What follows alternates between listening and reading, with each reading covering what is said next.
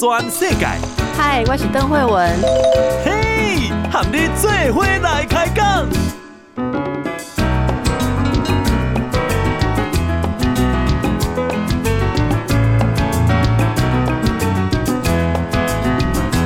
大家好，这是报道全世界，我是邓惠文。今日这波开始的时阵，要甲大家讲哈，咱报道联播网各加两个频道哦哈，这是伫个咱本来都有北部九八点五宝岛新生，中部是九九点一大千电台，云林嘉义是九一点三嘉义之音，还有东部有九零点五希望之声。那现在又多了桃竹。好，桃园新竹是有九七点九新竹之音，还有台南的九九点七都会声音，所以全台几乎都可以听到我们的节目哦。那今天也特别跟呃，在新竹之音都会声音，呃，应该是我们的新的听众朋友问好，以后一定要锁定我们的节目，好，波豆转世界。好，来看一下天气，因为要变天啊，变天的时阵大概毋通寒着哦。啥物变天呢？今日阴暗开始，开始都会变啊较淡，吼啊较凉。诶，这是中度的风台莫拉菲。估计今日是登陆越南的中部，但是伫个菲律宾东方的海面，阁有一个热带性的低气压，吼要来。啊，中央气象局是讲，吼，即个低气压是伫个恒春东南方超过两千公里的海面上，今日还是明仔载都有机会会变强。那变强，伊就是十九号，第十九号的风台，或做天鹅，吼。啊，明仔载西南部甲恒春半岛外海的所在，哦，会有即个长影发生的几率，吼，大家爱较注意的。啊，那其他的所在哦，会进行，今日沿沿岸去风会较大，吼，东北风会较大。明仔载到拜六早起的时阵，因为即个东北风的影响，啊，水气会较少，吼，所以。跟那台诶大台北地区啊，甲东半部吼东部诶部分会有局部短暂诶雨，其他所在拢是侪云到好天吼，所以会使讲是新新竹依然诶天气拢是算稳定啦吼。啊，所以大家都是注意遮风啦吼。啊，这变化，但是雨应该是袂讲足大诶吼。啊，较大诶问题是即个空气品质诶问题吼，即啥个空气品质哦？今日哦，今日这个诶下晡了，空气诚歹哦。环保署诶空空气品质预报哦，看起来。很多地方都达到这个橘色灯号的警告等级。那橘色灯告就是就是已经对敏感族群算是不友善哦。中南部地区总共有十二个观测站都是发布橘色的警报啊。那也大大概有看朋友南部的朋友组长都讲像台南空气就坏，大概拢唔敢出门哈。所以如果大家是有一些容易眼睛过敏啊、咳嗽、喉咙痛的啊，可能出去的时候。然后也要戴一下口罩哦，不是只有防疫的口罩啊，公道口罩，公道口罩哦。疫情，疫情的问题来，今天国内是多了一例境外移入啊，这个是印尼籍的女移工，她没有症状，那入境检疫期满之前确诊了。最近几个个案都是如此，这是今天呃这个下午的时候公布啊，诶。这一名案例五五一五五一，他是呃十多岁的移工。呃，十多岁的移工，十月七日的时候入境，到今天没有症状。他入境的时候一样啊，就跟所有印尼籍来的移工，他们都会有检附三天内检查阴性的报告。不过检疫期满前都会再一次的采检，好才会派工。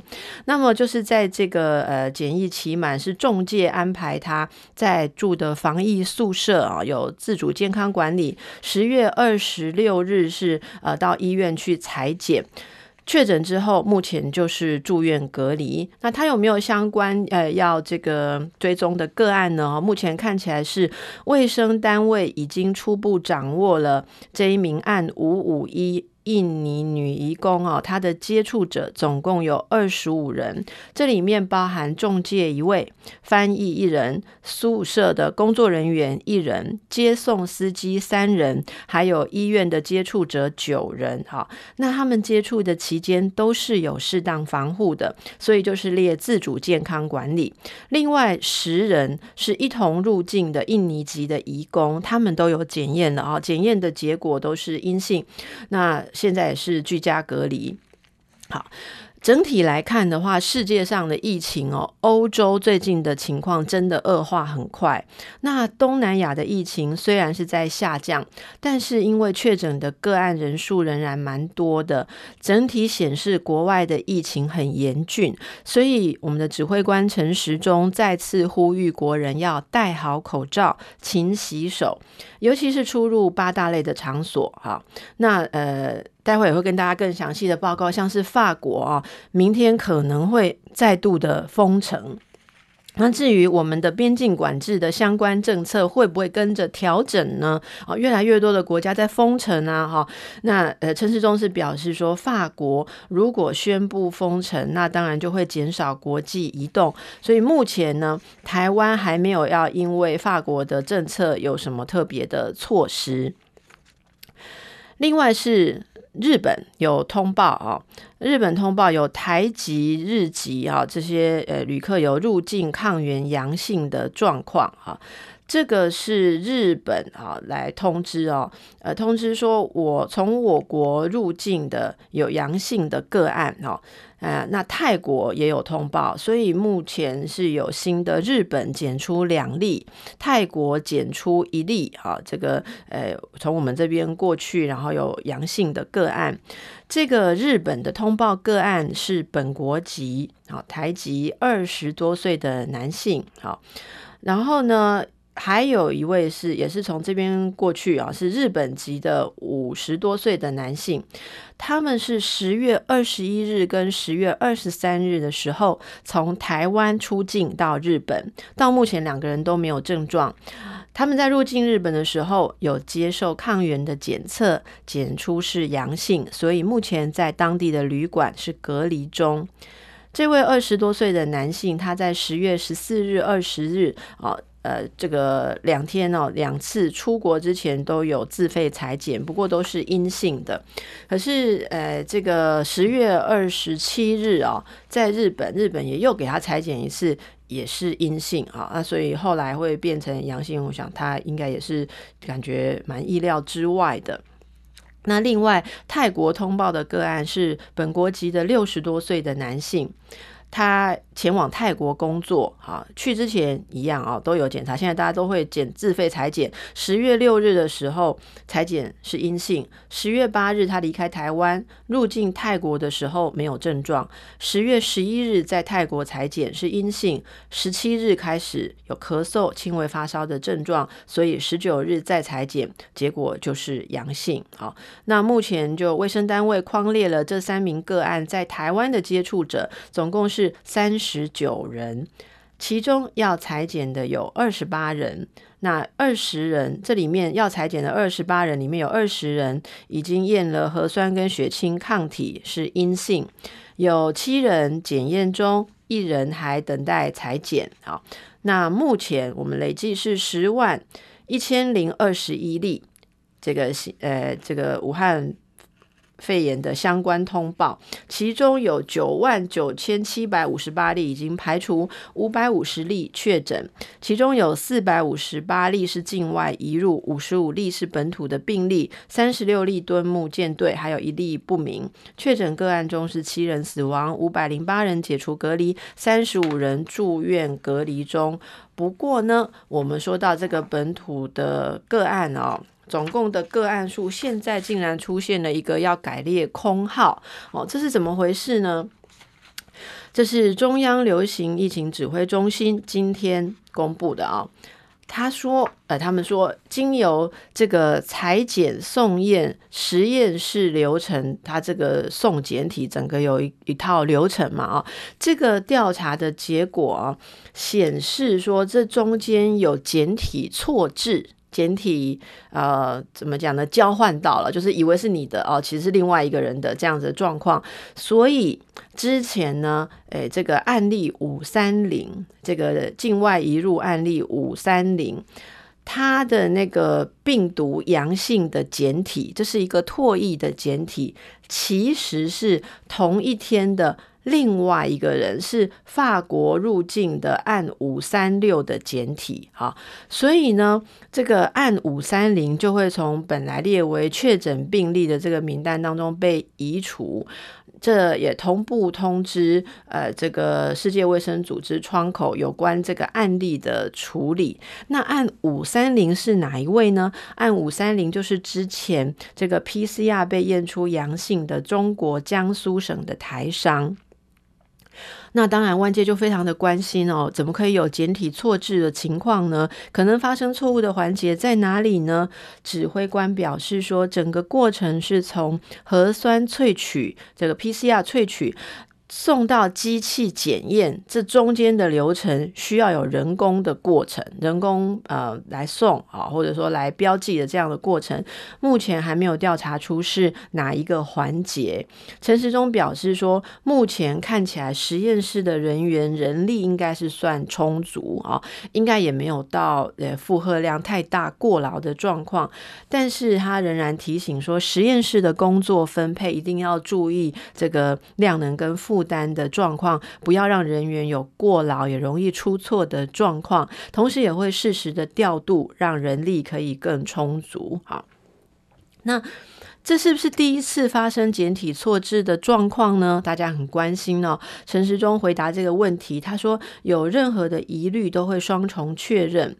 过去的血清检查有几例从台湾出境之后是在国外被验出阳性的，那对于这些案例也都做了很多的程序去验证、比对国内的情形还有国外的报告，好，所以之前并没有看到有错字的状况啊。那么呃，这个呃，起初指挥中心。呃，看到这个五三零哦，这个有这个问题，那想说会不会是实验室的问题？一届其实很早就怀疑是有这个呃，是不是物质两个案例、哦？这个物质的状况，到底哪一个环节？呃，目前是会在进行一些厘清。好。那么至于发生简体错置这个案五三零，它是不是就被隔离，就不需要隔离却被隔离啦？那它的有没有损失或相关的费用？这个要怎么处理呢？啊、呃，陈时中说这部分已经有跟这一位呃案五三零啊这位呃应该是江苏中国江苏的台商有跟他说明哈。因为像其他国家如果有检出伪阳性，啊，或也就是他其实不是真的是病人，但是他检验出来是阳性，就是一个假的阳性嘛，哈。那其他国家这种检出来是伪阳性的个案，可能就会跟真的阳性的患者来共处，结果造成本来没有病，后来却染疫了，或者说暴露在这个染疫的危机之下，这个伤害就很明确啊，所以可能就会要讨论一些赔偿。那不过陈时中说台。湾目前所有的治疗都是单人隔离治疗的，好，就不会把不会因为你检出来呃有阳性就放在跟其他的病人放在一起啊，所以这个既然有隔离治疗，那本来也就是居家检疫的对象，那本来也就有限制人身自由的情况，呃，并没有太多说白白隔离或呃再损失更多的时间被隔离了哈，所以呢会根据原先的检疫补偿办法领取检疫的。补偿，那也有跟个案联系，表达相关的情况，也有解释哈。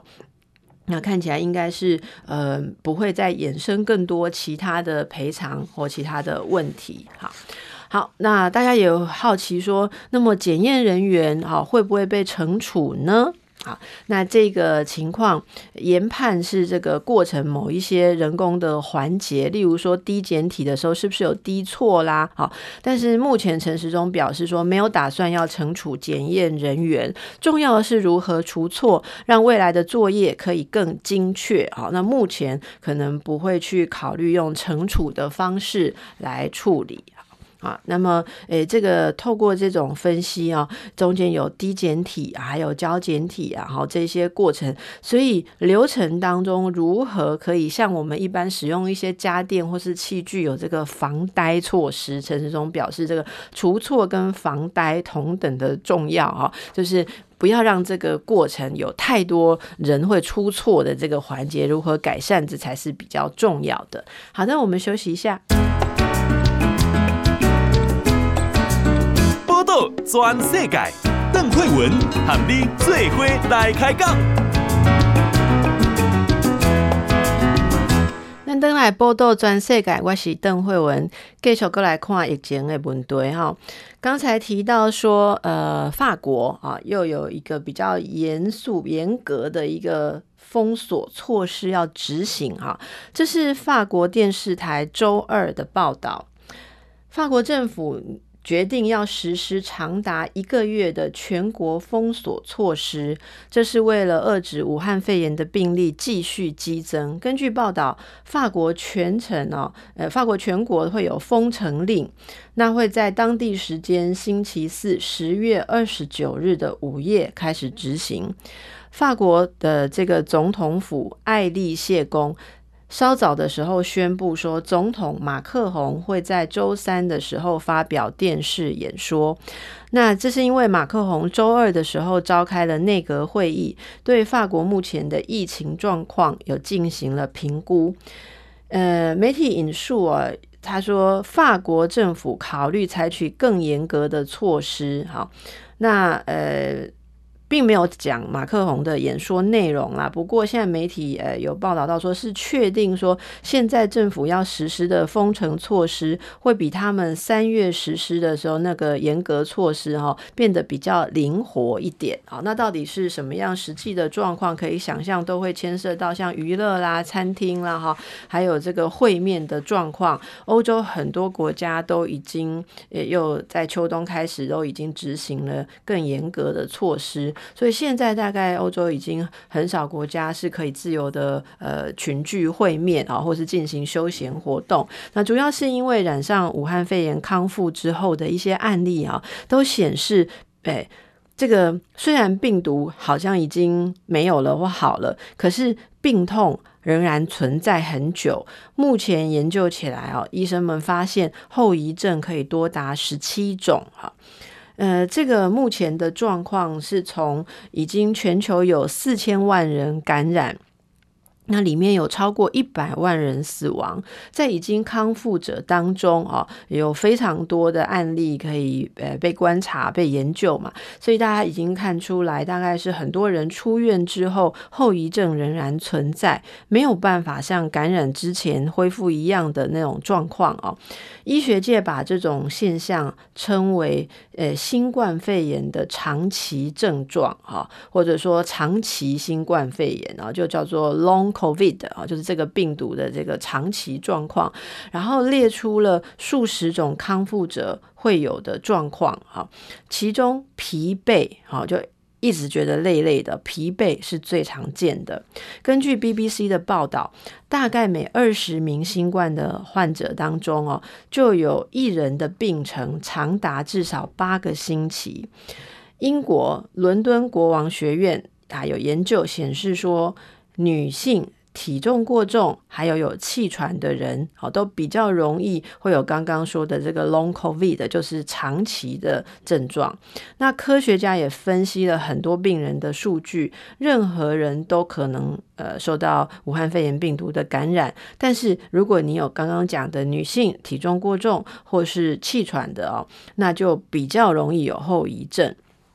那么，为什么女性罹患了这个呃武汉肺炎病毒长期症状的风险会比较高？哦，这目前呃医学界还在探讨原因。目前只知道这个现象，但是不知道原因。呃，根据刚才提到的这个英国哦，伦敦国王学院的研究者，他们表示，发病后第一周如果就表现五种以上的身体症状，好，如果诶感染之后发病第一周就有五种以上身体的症状，那就很可能之后会有长期的后遗症，好，这是目前一个判断的指标。这个武汉肺炎病毒，它影响的是人体全身的器官，症状不只是咳嗽。例如说，感染者如如果有出现咳嗽、疲劳、头痛、腹泻、嗅觉失常，好这些症状，那么这有这些症状的人，啊，会比只有咳嗽的人，他更容易出现后来长期的后遗症，啊。那么，呃，有好多种症状的长期表现，风险也会跟着年龄的增加而上升，尤其是五十岁以上的人，好，还有女性都要注意这个长期的症状，所以。看起来武汉肺炎的这个战斗还会延续很久哦，即便是疫情过了秋冬之后，也许会不会比较好哦？其实现在也不知道会不会比较好，因为欧洲看起来都还是在加剧的状况，美美国应该每周也是在加剧的状况。那就算好了之后，这个后遗症到底会影响多大？好，就会让世界各国的学者现在都非常的头疼哈，非常的担心。从去年十二月啊，这个武汉肺炎蔓延到全球之后，截至今天啊，这个四千三百八十七万人染疫，哈，一百一十六点四万人死亡。那对于这样子的状况，呃。学者表示，哦，像我们这边台大公卫学院的教授哦，陈秀熙教授今天也特别的指出了一些看法啊，就是欧洲的确诊曲线有加速度上升的状况啊。那九月初之前，其实欧洲的死亡曲线看起来是有得到控制，九月之后又失控了哦。目前死亡曲线也还是在上升，医疗的量能都是出现供不应求的状况。呃，那么欧洲是过去两周全球疫情最严重的区域，单周的死亡人数已经超过一点二万人，主要是英国跟法国，而且需要注意，其他国家的确诊数也一直在增加。好，德国从九月之后开始有点失控，单日的确诊数首度突破了一万人。那么卫生部长，德国的卫生部长上周三也是确诊。爱尔兰地区的疫情已经也超过了三四月的时候的第一波疫情，现在可以说是呃第二波的疫情。爱尔兰的政府全国要进行六周的封城，是欧洲的首例，而且民众只能够在他居住地的五公里以内移动哦，不可以超过这个你住家五公里以外的地方。然后所有的娱乐跟餐饮业也都是实行禁令的。那么如果目前没有办法有更智慧的防疫措施的话，这些情况都会再继续。每周部分，美国平均每日新增的个案从五点五万案例。上升到上升到本周是六点七呃六点七万的案例啊，所以比起七月来讲，疫情更为严峻啊。呃，中东的疫情也是升温的。伊朗、阿拉伯联合大公国、约旦疫情持续增加，日本的疫情也持续，全国的单日确诊连续两日超过了七百例。东京单日确诊平均也高达一百五十例，而且日本各地都有一些群聚感染的情况。南韩则是疫情反复啊，疫情上仍持续是以他们的首都圈的群聚感染为主啊，主要是家族啦、活动啊这一。些聚会的零星群聚感染，好，嗯，然后非洲部分的话。整体看起来似乎是比较缓和，不过北非摩洛哥还有利比亚的疫情就也是持续上升的。东非肯亚也创下单日的新增确诊个案的新高啊，累计个案数达到五万啊。那这是世界的状况。那今天呢，可能呃有注意到有些民众对于疫苗哈，呃可能不是很清楚的哦。陈时中部长特别强调哈，流感疫苗跟武汉肺炎的疫苗是两回事哦，不是说打了流感疫苗就可以出国啊，所以请大家可能跟身边，例如说呃年纪比较大的朋友啊，或是不是很清楚这一些观念的人再解释一下啊，这个是两种事情。流感，所以大家全球现在很认真的打流感疫苗，是希望秋冬不不要需要处理两种情况啊，但这是不一样的事情。说到这些疫情的波及。我们看一下哦，呃，桃园机场的旅运今年有多少人次呢？其实现在已经是十月底了，桃机的旅运今年只有七百五十万人次，到目前为止七百五十万人次，可以知道今年的旅运人数是三十二年来的新低，真的是一个历史上很特别的一年哈，三十二年来的新低，这是交通部观光局之前有预估啊。嗯，因为疫情的冲击，各国都有边境的禁管，所以国际旅客来台湾的人数本来就会大减哦。预估是呃一百三十五万，那这是四十年来最低的记录。而以国际航班为主的桃园国际机场，今年的旅运人次就创下新低，到七月为止是七百一十一点五万人次。预估到年底啊，这今年过完大概就是七百五十万人次。那这个呃。呃，各个旅行业啦，哦，还有这个机场的状况啦，营运都会受到这一些旅运人数减少，会有预算的这些问题，哈，包括机场的服务费收入也减少了啊，呃，大概是比预算需要有的减少了很多哈，剩下诶百分之十五而已，好，那这样子的状况，诶之后旅游业还有这个运输业会怎么样的寒冬哈？寒冬会持续多久？大家都要在持续的观察当中。好，我们先休息一下。报道全世界，邓惠文喊你最伙来开讲。大家好，加波道全世界，我是邓惠文。好，我们来看一下猪的问题。好。为了抵制含瘦肉精的美猪，明年会放宽进口嘛？那各县市的地方政府纷纷订立了自地方自治条例啊，例如说像这个呃台北市哦，就有零检出哦这样子的地方的自治的法令。主要就是有一些呃地方政府啊，各个县市呃要求瘦肉精要零检出啊，有些还订立了罚则。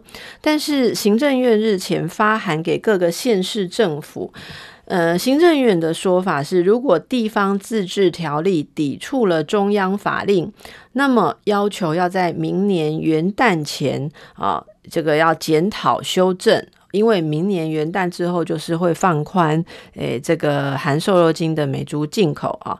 那对于这件事呢，呃，国民党的立法院党团就在二十八日超召开了记者会啊。那这个记者会就呃，大部分的这个国民党立委的这个论述的重点啊，来跟大家摘要一下啊。第一个就是说，嗯、跟行政院啊，呃之间的差异啊，应该是要沟通啊，然后地方政府似乎是应该要有一些空间哦。如果中央要强制地方被压着执行啊，那么这个国民党团的书记啊，这个呃认为说。不是很合理啦，就是压把哈，压把二把然后就是非常的二把。那这个根据大法官释宪案是第七三八号的解释哦。呃，应该是有授权给地方政府可以订定他们的呃这个条文哈，在自治范围内，地方政府可以制定比中央更严格的条文，而且地方自治条例都是地方议会通过的法律条文，所以中央真的有权利可以要求地方修正吗？哦。另外呢，也有质疑说，呃，如果说地方不能自治，哦，不能有自己的法令，那这样台湾是不是算是中央独裁呢？哦，呃，关于这个含有瘦肉精的美猪放宽进口的这样子行政命令哦，是不是中央一道指令下来就要破坏地方自治法？哦，那总之这些就是今天国民党团提出的一些质疑啦。啊，那么。柯文哲在台北市的部分，因为台北市是在食安自治条例里面已经有增定说不得贩卖啊，不得贩售莱猪含有瘦肉精的这个猪哈，莱猪莱克多巴胺啊。那卫福部次长薛瑞元今天表示说，如果台北市的做法跟中央有抵触的话，那么就是会用公告的方式来宣布台北市这一个自己定的法是无效的哈。那么台北市长柯文哲今天批评说，这是资讯不透明、不对不对称的一种状态，所以这样的状态下。台北好市府、北市府不会自己修法，那他们没有办法因应。好，柯文哲说，他跟中央查证之后发现，现在不是只有美猪，不是只有美国的猪有瘦肉精，所有国外的猪肉都能有。好，那他认为，过去大家说标示产地、标示美国产地就可以，但那其实是一个误导了。哈，如果开放所有的国外猪肉到台湾，那而且都会含有瘦肉精，那就要很注重源头管理跟明白标示这两个原则。好，不过柯文哲指出说，直到目前为止啊，他没有看到中央对于这个源头管理还有明白标示到底要怎么做。哈，呃，柯文哲表示说，没有这种细节，然后在资讯不透明、不对不对称的状况之下，那北市府没有办法因应。好。那这个台北市食安自治条例的规定哦，就是台北市啊，在台北市的这个范围里头，含有莱克多巴胺的美猪、美国猪肉是不可以被贩售的。好。呃，那么同时，国民党团今天也有提案说要增订罚则，新台币六万元至十万元以下的罚锾可以按次处罚，就是卖一次就罚一次啊。各县市最近都收到行政院的公文，然后只说，呃，这个如果有抵触中央的法规，就是明年元旦之前要检讨修正。所以接下来这些呃。呃，地方的法令跟中央哦，关于猪的事情，应该还会有一阵子的争执。可是大概也只有两个月要能够决定了哈，马上就到了明年的元旦了。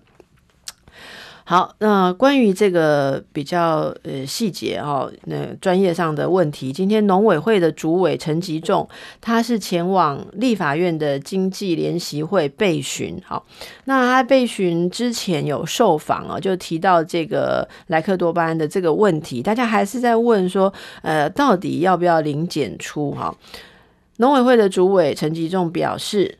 只要啊有这个化学物质啊，要做到零检出，在世界很多国家大概是不可能的啦。哈。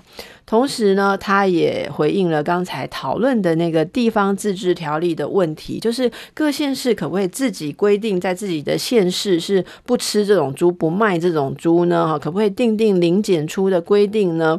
那卫福部次长薛瑞元今天也是强调啊，就像刚才中央所表示的，到时候地方自治条例跟中央关于猪肉有抵触的这个法令哦，都会被呃视为无效。那媒体的询问说，呃，中央跟地方哦，呃，针对美猪能不能够检出来剂这个标准不一致嘛？哈，那呃，要不要考虑说让这个地方政府来做更严格的这个规定啊？那可以食品安全做得更好。关于这一个消费者啊，呃，可以多一个选择，好，那政府是不是尊重消费者的选择啊？这是一种说法啊，就是有这样子的标示，那有这样子含有呃瘦肉精的猪肉啊，消费者可以买，也可以不买啊，所以呃，看起来政府、农委会、中央这边都比较倾向于说，让消费者可以多一个选择，自己去做决定啊。好，呃，台北市的副市长黄珊珊有提及啊，跟柯文哲讲的是一样的，就是如果没有控管源头的话啊，那么他们就要联合其他的县市政府跟厂商自己来做履历的控管。对于这个农委会的主委陈吉仲是表示说，他们也很乐意跟所有的地方政府针对这个来合作。总之，现在共同的共识是会尽量让消费者，所有的消费者都知道。每一块猪肉或是猪肉加工品啊，到底来源国是哪里？哈，呃，陈其仲说呢，由下而上，由农民端到消费端，大概有百分之八十八可以追溯到源头的啊。也就是说，目标是让消费消费者，我们拿着手机就可以扫描，好，那扫了之后就知道这是哪里的猪。那另外百分之十二啊，可能还没有加入这个溯源的资料系统，也会尽快要让它完整的加入啊。这个是由下而上的策略。另外一个是要由上而下，就是从边境进口猪肉的时候就要有溯源的管制。那农委会已经把相关的通路提供给卫福部，作为未来进口猪肉，甚至是猪的像内脏啊、杂碎这一些部分，都要进行食安的管理理啊，好，所以未来关键就在于能不能够看到来源，然后有没有清楚的标示。好，那么呃，这个。早上在讲这件事情的时候，陈其中是有说了一句话哦。他说：“如果台北市定不允许卖瘦肉精的猪肉，那这样所有的牛排店都关掉了。哦，到了下午，可能因为这个被质疑哦，然后大家都呛说，在问来猪哈，为什么扯到牛排店啊？所以下午的时候，农委会主委也改口说，呃，是三分之二的牛排店会关掉。哈。”有立委质疑说，国人吃猪肉是吃牛的七倍，哈，那呃风险是不是会更高嘛？哈，那么陈其仲说，国人每年大家知道国人每年吃呃多少的这个猪肉吗？好，你一年吃多少？这边的数据是说，国人每人每年是吃猪肉三十六公斤，好，高于吃牛肉的五倍左右。但是他强调，牛肉的主要来源。百分之九十五都是进口，尤其来自美国。那猪肉的进口是不到百分之十啦，所以如果照刚刚这样子来算的话，国人吃到有呃来剂有莱克多巴胺的牛肉，一年是三公斤，那现在吃不含来剂的美猪是零点六公斤啊，哈，所以这是猪跟牛之间的问题哈，给大家参考一下。很多的店家都会贴出说它是使用澳洲或是纽西兰的牛肉哈，因为这两国出产的牛肉是没有使用莱克多巴胺的哈，那呃这才会造成这个呃陈吉仲说哈，诶不是所有的牛排店呐哈，是三分之二啊，所以未来。这个牛跟猪啊，会有大家在选择上要多一点的智慧跟抉择。不过，这我觉得这个数字是我不太知道，我一年有吃到三十六公斤的猪肉，其实想起来也是 蛮可怕的哦。他有没有吃这么多呢？好，那呃呃，吃饱了之后来关心一下呃人权的问题哈。这是卡达。这个卡达这个地方哈哈马德国际机场哦，因为工作人员在厕所找到早产的婴儿，所以竟然要求卡达航空九零八班机里面所有的女性乘客都要下机被内诊，好，这就被侵被轰说是侵犯人权，好。澳洲的外交部长，这是潘恩部长，他今天在澳洲的参议院听证会中，他指出说，遭到内诊的女性乘客不是只有来自一架班机，而是有多达十架的班机上面的女乘客都被要求要被做内诊。好，那综合外媒报道的这个是呃，澳洲的外交部长，他昨天得知说，受检的女乘客来自十架不同的班机，其中有十八名妇女从飞往澳洲的班机上被带走，十三人是澳洲人，五人是其他国籍。不过目前他们呃还没有拿到当天所有受影响的航班的资讯啊，这是非常令人反感，然后这是相相当的吓人，因为呃当然。很吓人，就是他们在垃圾桶里面捡到被包在塑胶袋的婴儿，早产的婴儿。那为了要搜索，防止说呃到底是谁这样子来抛弃婴儿，他们害怕这个犯下罪行的嫌疑人逃离，但是把所有的女乘客都抓去做内诊，用这样子来判断，真的是太可怕，太违反人权了哈！大家说是不是呢？我们休息一下喽。报道全世界。邓惠文和你做伙来开讲。邓慧文的心内话。大家好，这是报道全世界，我是邓惠文。呃，这部开始甲即嘛，我参加这个节目甲即嘛，有真侪听众朋友甲我讲哦，诶，心内话吼，本来想讲要听我讲一个我家己个人的心内话吼，诶，这心内话是我的秘密吼，刚才凊彩讲哦，心内话其实是要甲大家讲哦，咱有啥物心理学方面哦，诶，心理学上面的一些观念，其实是对大家可以呃有帮助，生活上面可以更开心呐哦。那不过回应听众朋友，我也试试看哦，就心内话时阵讲是点嘛，咱今日看到家己。呃，特别关心的这个新闻，好不好？给你来总结，我不是在搞笑，可是真的哦。宜兰三星葱涨价哦，涨价到警方要启动防窃保护专案，这是我今天很有感的一个小新闻。来，知名的宜兰三星葱最近因为下大雨，所以受损，出货量少。每公斤的平均拍卖价飙升到两百元以上，也传出窃案啊，所以当地的警方启动了护葱专案来加强巡逻。三星地区的农会表示，宜兰地区在十月初的时候连续下了好多天的雨，所以三星葱发生灾损，供货量减少。十月一日的时候，三星葱每公斤的平均拍卖价只有台币六十九点九元，今天已经涨到多少？呢？哇，吓你哦！呃，两百一十四点四元，不到一个月涨了三倍。结果，诶，什么东西涨价就会有人偷窃嘛，所以就有人去偷窃三星葱哦。有一户的葱农他被窃，虽然数量不多哦，可是这是很不好的一个征兆。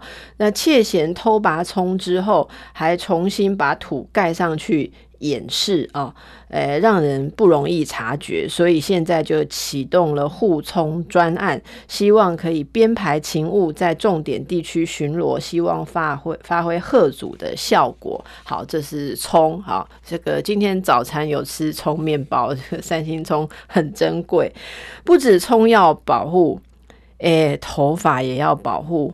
怎么说呢？台北市有一名女生哦，是女大学生，她是在前天晚上十点的时候搭捷运，她搭到内湖站，在她搭手扶梯往下要出站的时候哦，她说她感觉后脑勺怎么有点怪怪的哦，回头看的时候。注意到后面有一个男人，急忙把手缩进去口袋，然后他就本能的摸一下头哦，竟然发现他的头发被剪断，然后一所以一摸就整个掉下来一大撮。哦，那时候真的是害怕哦，在这个呃女孩子她。把这个过程哦，就是抛到网络上，提醒大家要注意啊。那大家也都说，诶，怎么会有这样子去剪人家头发啊？那这个女孩子说到说，当时身边人又不是很少哦，也有其他的行人。可是因为这个男男子离她很近，然后他拿的是那种一般会放在化妆包的小剪刀哦，所以很不容易被人家发现到。后来他回到捷运站。掉那个监视器啊，监视器拍都还看不到他手上的剪刀，所以监视器看起来就像是这个男的伸出手摸了女孩子的头发，可事实上在摸的时候，他是用那个小剪刀把她的头发剪下来，然后可以看得到这个女孩子被剪头发之后心有余悸，他还附上了她的这个断发的。照片哦，所以那像这样子的事件哦，诶，我们就来可以来看一下大家的心理反应哦。那有时候有一些事件的时候，网络上的反应就可以看到大家怎么看这样的事情咯。哦。虽然网友只是代表一一个部分啊，可能有一些特别的族群比较会上网，有些不会嘛。不过还是可以看到大家留言哦，呃，留言这边大家就会呃，有人就讲说这个减法的行径哈，是是不是一种。变态的状况，为什么会想要剪女孩子的头发？是不是有心理的变态的问题呢？好，那也有人会认为说非常的可怕哈。那因为在走路嘛，如果那个小剪刀不是只有想要剪头发，如果是想要刺人怎么办呢？哈，那大家就会觉得非常的恐惧啊。哈，其实这一些状况。呃，很多时候啊，我们在国际上的案例，古今中外的案例了啊，大家都还是会看到公共场所里面，呃，女孩子的头发啦、衣服啦啊这些东西，呃，遭到不明的人士有这个侵犯。好，跟这个攻击的动作，呃，比例上还是一般说比男性要多。那为什么女孩子会比较常遭受到这样的状况哦？有这个犯罪心理学的研究就显示说，有一些罪犯可能是在自己的人际网络里面哦，有长期的呃这个挫折哈，也许他的人际的能力，或是他在呃从小发展的状况下，其实人际上面是。是很匮乏的啊，情感上或人际网络上面比较不足的状态，所以就发展出比较呃所谓心理。呃，偏差的状况，那在这个攻击女性的过程当中，可能对整体的呃社会的女性，或者说呃这个文化里面女性所代表的角色，来表露了一种攻击。好，那不知道大家对这样子的呃事件有没有感觉到熟悉，会有什么样的看法？像我们以前呃当女学生在高中女学生坐那个公车很挤的时候，其实常常都会有同学时不时有这样的。事件啊，例如说在车上啊，被奇怪的人靠近啊、碰触啊，好，或者是呃，会让人家觉得很恶心的一些动作，好，那有时候什么头发被剪啊，诶，裙子被剪啊，还是被粘上什么东西、贴上什么东西，很多人都有这样子的经验哦。所以现在呃的状况，那么大家还是用一个公权力来制止这样子的状况，同时呃也提醒大家，如果家中有比较呃这个内向。或是有受挫的呃青少年啊，或者是男子。好，那当然我不能只有说男子啊，女子如果有这个状况也是需要被注意啊。可能就呃，不管是师长或者是亲戚朋友，可以多关注他，那也可以跟他讨论一下，了解他内心是不是有对于不同性别的人有一些比较恶意啊，或是成见。如果这能够早期的去做一些开导，或者让他到接受专业的一些辅导的话，可能可以避免这种事情一直发生。好，好，那么大家一起让我们的生活过得更好，祝福大家！报道全世界上精彩内容，在 Spotify、Google Podcasts，还有 Apple Podcasts，拢听得到。